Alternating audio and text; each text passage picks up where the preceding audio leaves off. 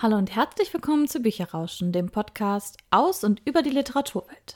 Wir sind Jenny und Karina, zwei Verlagsmitarbeiterinnen und wir freuen uns, dass ihr wieder da seid. Diesmal zur 39. Folge und zwar zum Thema Genre. Ein sehr, sehr großes und breites Feld, wo man, glaube ich, stundenlang darüber diskutieren könnte, weil es so viele verschiedene Eingruppierungen und Kategorisierungen gibt. Und ich glaube, es gibt gar nicht so wirklich eine Regel, wie es dann tatsächlich auch sein kann, weil das auch viele einfach anders einordnen.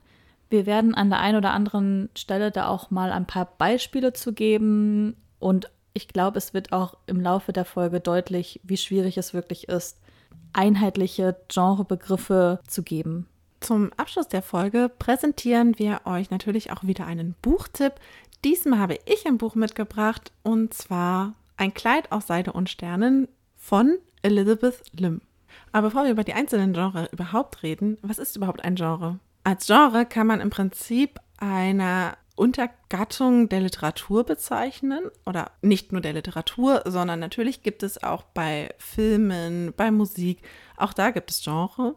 In den meisten Fällen wird es tatsächlich eher synonym, zum Beispiel mit Gattungen verwendet oder hat einfach bestimmte Arten von Literatur. Also welche inhaltlichen und vielleicht auch formalen Kriterien und Gesichtspunkte gibt es, um ein Buch genauer einzuordnen. Ganz oft findet man Genre tatsächlich mittlerweile auch im Buchhandel, weil auch danach die BuchhändlerInnen Bücher einsortieren und auch Verlage Bücher danach einsortieren. Also man findet da nicht nur Zielgruppen, also sowas wie Kinder, Jugendliche oder Erwachsene, sondern eben auch ganz, ganz viele Genrebegriffe. Das hilft vor allen Dingen auch dabei, Bücher ein bisschen einzugrenzen, weil es gibt einfach einen so großen Markt an Büchern. Wir haben ja auch schon gesagt, dass normalerweise bei einem Verlag, je nachdem wie groß er ist, teilweise über 200 Titel pro Halbjahr erscheinen. Und wenn man das dann auf alle Verlage ausweitet, die deutschlandweit erscheinen. Und es gibt ja auch im Buchhandel auch oft fremdsprachige Literatur, die noch dazukommt. Dann ist es einfach wahnsinnig viel. Und um da einfach so ein bisschen zu unterscheiden und die auch einzuordnen und die vor allen Dingen auch zu finden, kategorisiert man sie halt in Genres ein. Und das ist auch genauso für die LeserInnen natürlich spannend, weil beispielsweise ich bin großer Fan von Fantasy und ich kann dann einfach in die Buchhandlung gehen, sagen, ich hätte gerne einen neuen Fantasy-Roman was könnt ihr mir denn da empfehlen? Oder genauso wie ich bin kein Fan von beispielsweise Horrorliteratur, dann okay, das Regal kann ich schon mal ausschließen. Das ist auch einfach eine kleine Hilfestellung, nicht nur für die BuchhändlerInnen, sondern natürlich auch für uns Lesende. Nichts anderes machen wir ja auch, wenn wir andere Sachen aussuchen. Also sei es von Musik, wenn wir versuchen zu umreißen, was hören wir gerne. Oder wenn wir anderen davon erzählen, welche Filme wir gerne schauen. Auch dann treffen wir so eine Art Einkategorisierung und legen irgendwie fest, was sind vielleicht auch inhaltliche Sachen, die ich einfach sehr, sehr gerne schaue. Das muss dann natürlich nicht unbedingt ein Genre dann abbilden. Aber ich weiß schon genau, okay, was trifft so meinen Geschmack, was lese ich vielleicht gerne. Und auch da ist es manchmal gut zu wissen, was trifft eigentlich nicht meinen Geschmack, wenn ich mal sage, ich möchte mal zu meiner Komfortzone heraus und mal etwas lesen auch, was ich sonst nicht in die Hand nehmen würde. Das Fatale bei Genres, sage ich jetzt mal, es gibt halt zu fast allen Genres und zu jedem Genre gibt es noch ein Subgenre und nochmal ein Subgenre. Also man kann im Prinzip gar nicht aufhören, weil klar, je kleiner man geht, desto klarer wird natürlich auch das Bild. Weil wenn man jetzt sagt, man möchte gerne von Fantasy, es gibt halt tausende verschiedene Arten von Fantasy. Und da hilft es manchmal, das einfach noch zu untergliedern. Und es ist, fällt manchmal auch total schwer, Abgrenzungen zu treffen, weil ganz vieles ineinander übergeht. Und ihr werdet auch gleich dann nochmal hören, wenn wir versuchen, über einzelne Genres zu diskutieren, dass es halt manchmal gar nicht so leicht fällt, klar zu sagen, das ist jetzt das Genre und das eben auch nicht. Und es gibt halt auch nicht den einen Begriff. Also es gibt nicht hier, wir haben fünf Genres und dann gibt es Subgenres, sondern es gibt einfach ganz, ganz viele Begriffe und es bilden sich auch immer mehr. Auch Bücher und auch der Buchmarkt sind ja sehr flexibel und entsprechend ändert sich da natürlich auch einiges. Also es gibt heute Genres, die gab es vor 100 Jahren natürlich noch nicht, weil sich das jetzt erst entwickelt hat. Es gibt auch Genres, die gab es vor fünf Jahren noch nicht und die jetzt total aktuell sind. Also es entwickelt sich einfach stetig weiter und mit der Zeit. Und auch teilweise Bücher, die man vor 30 Jahren in das eine Genre einkategorisiert hat und es jetzt Bücher zu dem Genre erscheint, macht man zum Beispiel noch ein Subgenre, weil es dann doch nicht mehr so ganz passt, wie es damals vor 30 Jahren war. Auch wenn du natürlich recht hast, naja, nach fünf Jahren kann sich auch ein neues Genre bilden. Daran habe ich jetzt nicht gedacht. Naja, weil das, 100 Jahre finde ich halt ein bisschen lange. Aber, aber Beispiel mit halt, 30 Jahren geben. Ich habe jetzt an Dystopien gedacht. Vor 30 Jahren die Dystopien, das waren halt dieser eine Begriff und jetzt gibt es halt nochmal 50, 20 Begriffe zu Dystopien und Unterkategorien zu Dystopien. Und dann sagt man klassischen Dystopien und dann geht, sagt man jetzt die neueren Dystopien. Also vor 100 Jahren gab es bereits auch Dystopien. Man hat sie nur noch nicht Dystopien genannt. So, und jetzt. Klugscheißer-Modus aus. Klugscheißer-Modus aus. Aber wir haben uns jetzt für diese Folge, sagen wir mal, die größten oder die bekanntesten Genres rausgepickt und werden euch die jetzt ein bisschen vorstellen. Wir starten mit dem Genre Krimi, das nämlich wahrscheinlich jeder von euch kennt und wo jeder auf jeden Fall sofort auch ein paar Titel im Kopf hat und auch ein Bild im Kopf hat. Krimi ist halt auch schon das erste klassische Beispiel von einem Feld, dass der Genrebegriff so weit gefasst ist, dass es tausend mögliche Unterkategorien zum Krimi gibt. Grundsätzlich verbindet sie alle rudimentär, sagt man, weil es gibt natürlich auch wieder Ausnahmen bestätigen die Regeln, dass ein Verbrechen aufgeklärt wird. Als allererstes würde man bei Kriminalromanen wahrscheinlich an solche Romane wie Sherlock Holmes, die Titel von Agatha Christie zum Beispiel denken, also die klassischen Detektivromane. Aber es gibt natürlich, wie Karina schon sagt, eine ganze Bandbreite weiterer Romane, die teilweise eben inhaltlich den Fokus auf etwas anderes legen. Also die mal die Polizeiarbeit zum Beispiel stärker in den Fokus nehmen oder die der Gerichtsmediziner, die der Agenten oder die zum Beispiel auch sich eher um Spione drehen. Und sie alle vereint aber eben, dass sie ein Verbrechen aufklären. Es gibt halt auch eine Reihe von Krimis, die dann eher in einer bestimmten Region spielen oder vor allen Dingen auch das in den Vordergrund stellen. Also, dass man einen bestimmten Dialekt hat oder dass man die Lebensarten der Menschen mit in den Krimi aufnimmt.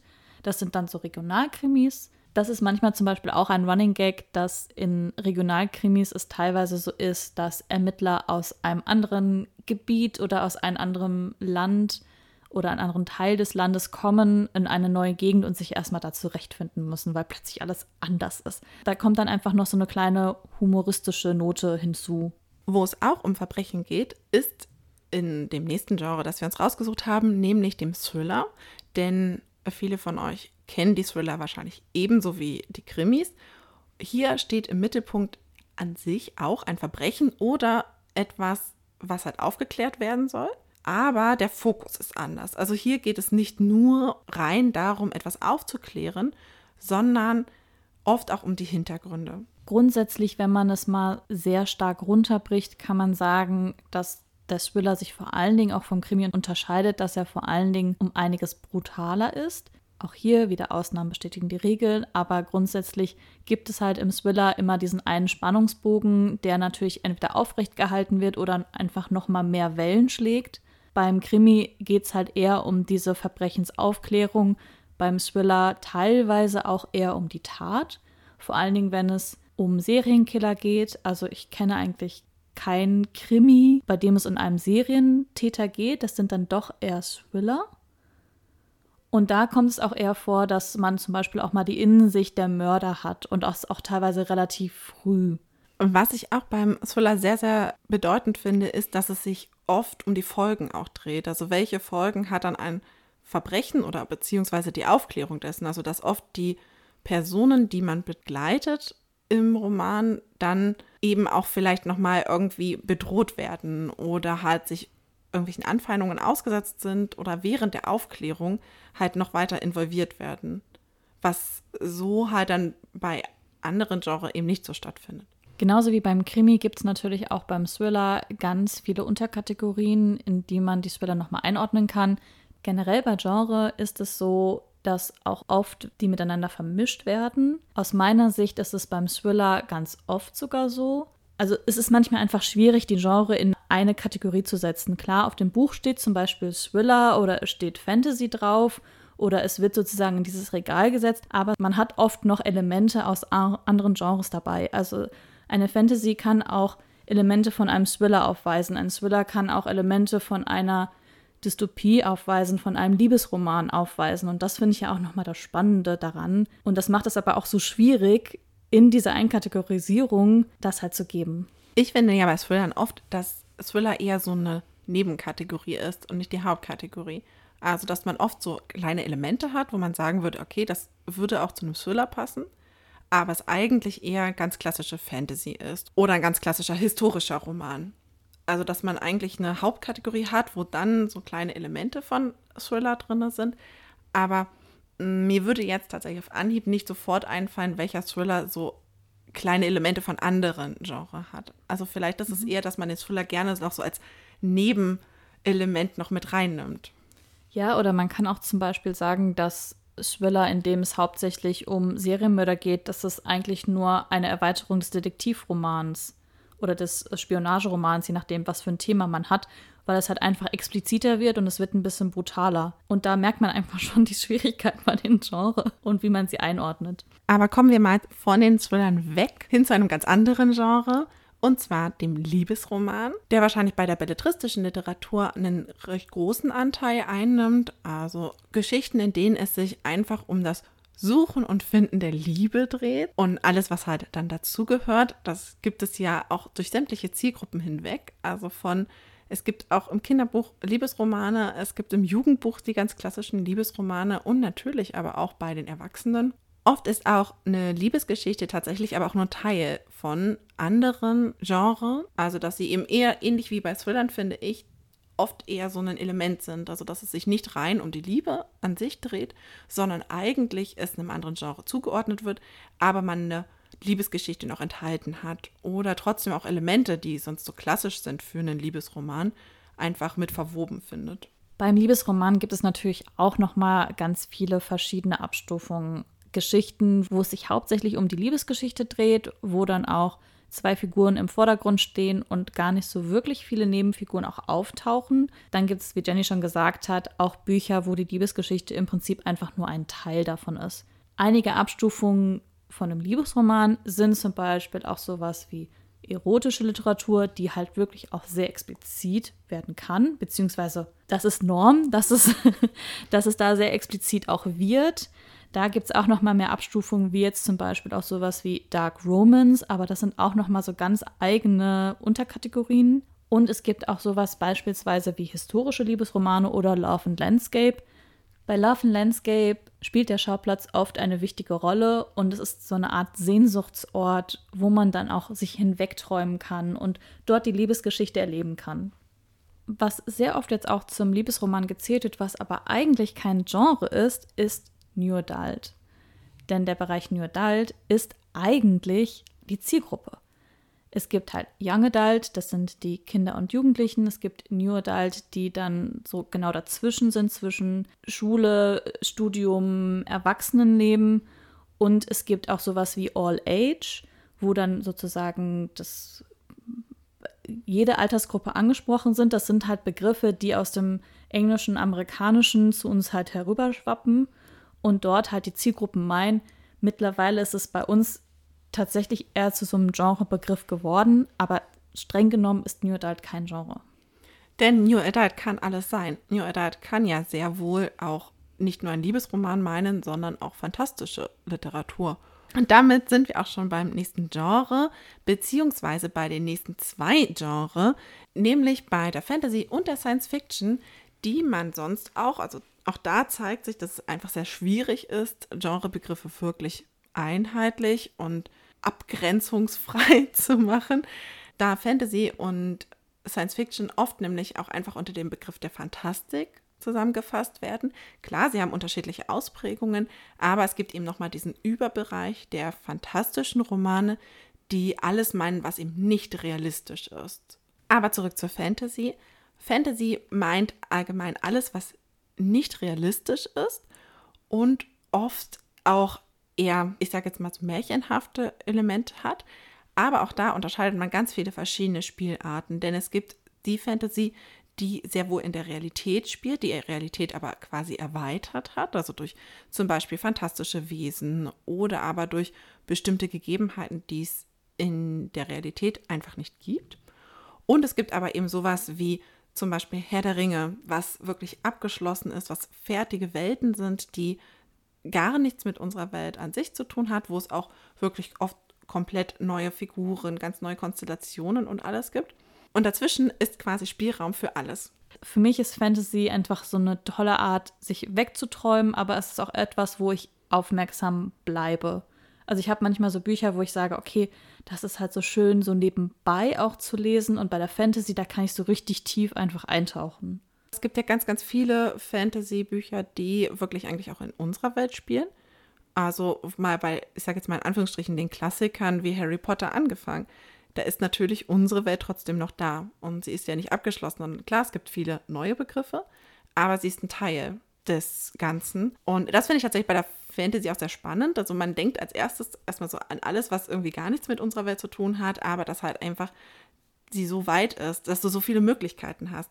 Du kannst so ein bisschen was von unserer Welt nehmen, du kannst dir was komplett Neues überlegen oder halt eben einfach es sehr gut miteinander vermischen. Und das finde ich tatsächlich sehr, sehr spannend auch. Und das macht, glaube ich, die Fantasy auch für viele LeserInnen so attraktiv, weil für jeden was dabei ist. Das stimmt. Vor allen Dingen, das Spannende bei der Fantasy ist ja auch, dass sie sehr realistisch sein kann und es gibt dann nur dieses eine kleine Element in der Geschichte, das fantastisch ist. Und dann wird der komplette Roman zu einem Fantasy-Roman, obwohl sonst die Welt total realistisch ist oder beziehungsweise heißt realistisch an unserer Welt angelehnt ist.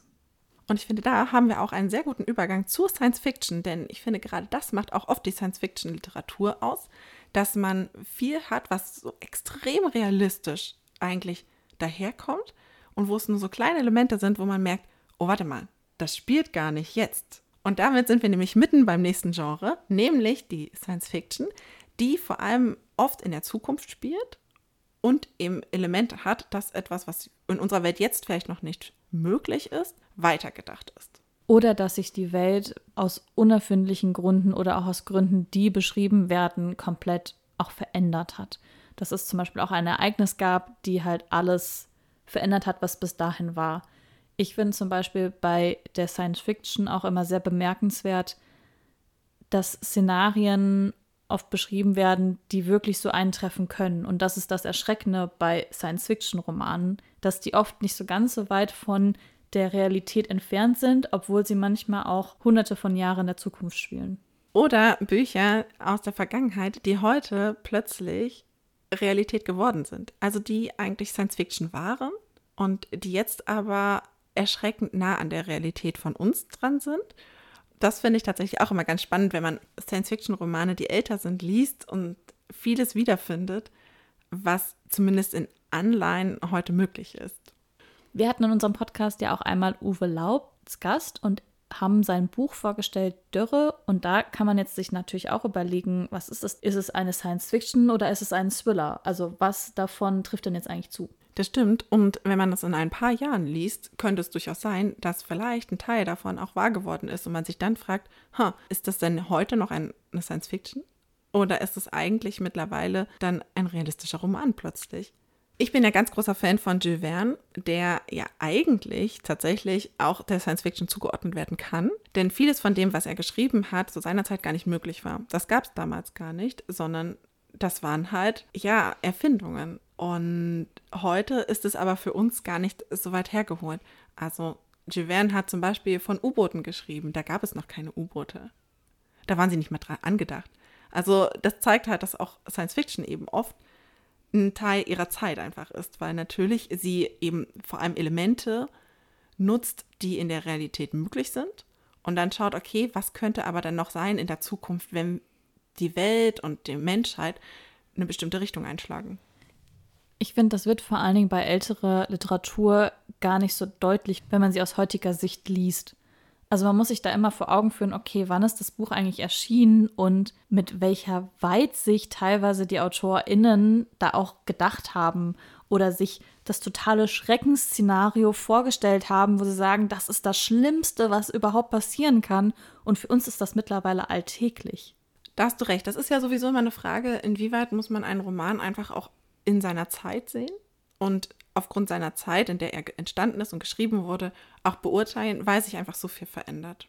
Kommen wir aber jetzt zum nächsten Begriff und zwar dem historischen Roman. Wir haben ihn jetzt schon in der Folge ein paar Mal erwähnt. Jetzt bekommt er seinen großen Auftritt sozusagen. Historische Romane, man merkt es vielleicht auch so ein bisschen am Begriff, es wird halt was Historisches erzählt, beziehungsweise es spielen halt vergangene Ereignisse eine Rolle oder stehen im Fokus, die einfach eine Welt beschreiben, die vor unserer Zeit passiert ist. Aber die uns trotzdem einen Einblick ermöglichen auf Dinge, die viele von uns gar nicht erlebt haben.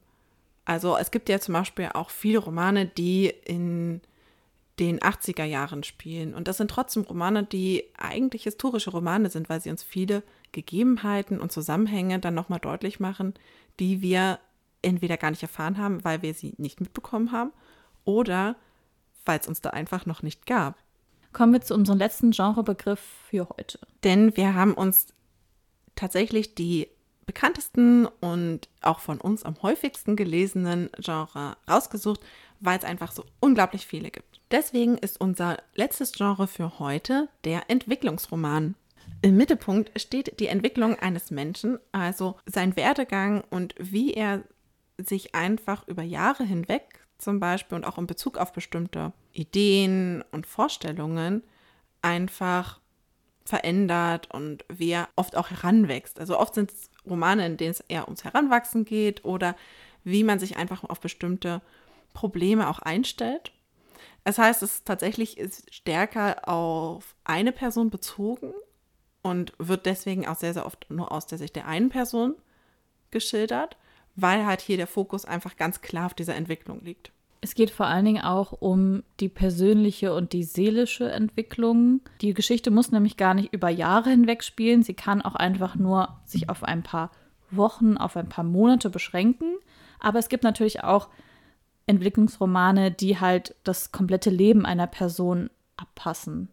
Aber tatsächlich ist halt hier vor allen Dingen dieser Fokus oder der Vordergrund, dass halt eine persönliche Entwicklung passiert, dass die Person sich vielleicht in gewisser Weise ändert oder dass der erwachsen wird. Ganz, ganz viele Romane sind eigentlich Entwicklungsromane, werden aber gar nicht unter diesem Genre verkauft. Wenn ich jetzt zum Beispiel an unsere Buchtipps mal denke, in der letzten Zeit, ich hatte mal in all seinen Farben vorgestellt, das würde ich zum Beispiel als Entwicklungsroman bezeichnen, weil es vor allem um diese, wie Karina schon sagte, seelische Entwicklung geht und dieses Heranreifen und auch äh, teilweise dieses Suchen dann von Platz im Leben. Aber es gibt natürlich auch hier ganz, ganz viele Genre, die sich damit mischen und wo sich dann auch eben überschneidet. Und weil vor allen Dingen auch das oft Teil eines Romans ist. Vor allen Dingen diese klassische Heldenreise, das ist letztendlich die Entwicklung. Und das ist einfach nur ein Teil, der zur Persönlichkeitsbereicherung und zur Tiefe der Charaktere hinzugehört. Also zum Beispiel auch mein letzten Buchtipp aus der Folge White Fox das könnte man theoretisch auch als Entwicklungsroman bezeichnen, weil Fuchs in diesem Fall einfach langsam mehr zu sich selbst findet, erwachsener wird, seine Jugendlichkeit, seine Kindlichkeit abwirft und dann halt für sich selbst anfängt einzustehen.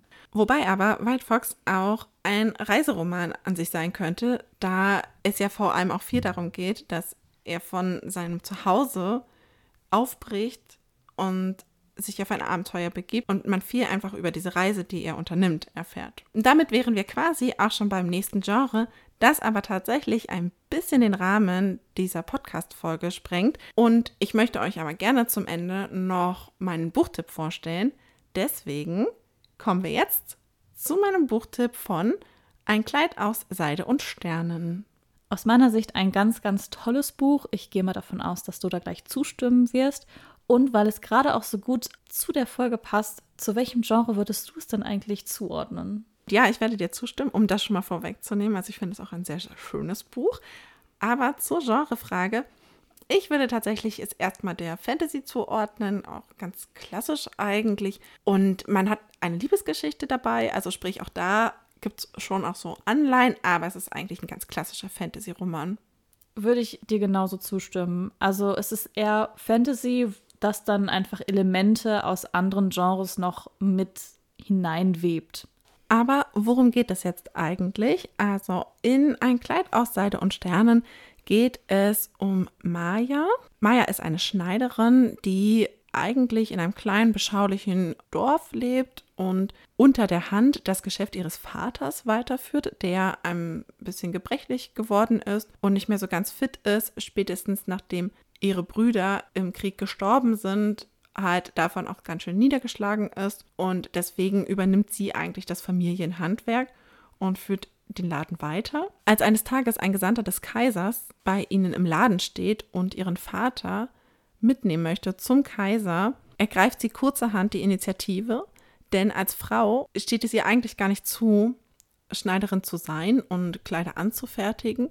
Deswegen verkleidet sie sich kurzerhand als ihren Bruder und geht statt ihres Vaters eben mit zum Kaiser. Dort nimmt sie teil an einer Prüfung, nämlich einer Auswahl des nächsten Schneiders für den Kaiser, der unter anderem auch die Brautgewänder für die künftige Kaiserin anfertigen soll. Maya sieht sich vor der großen Herausforderung, dass natürlich niemand erfahren darf, dass sie eigentlich eine Frau ist und gleichzeitig, dass sie eben auch gegen die anderen Schneider bestehen muss.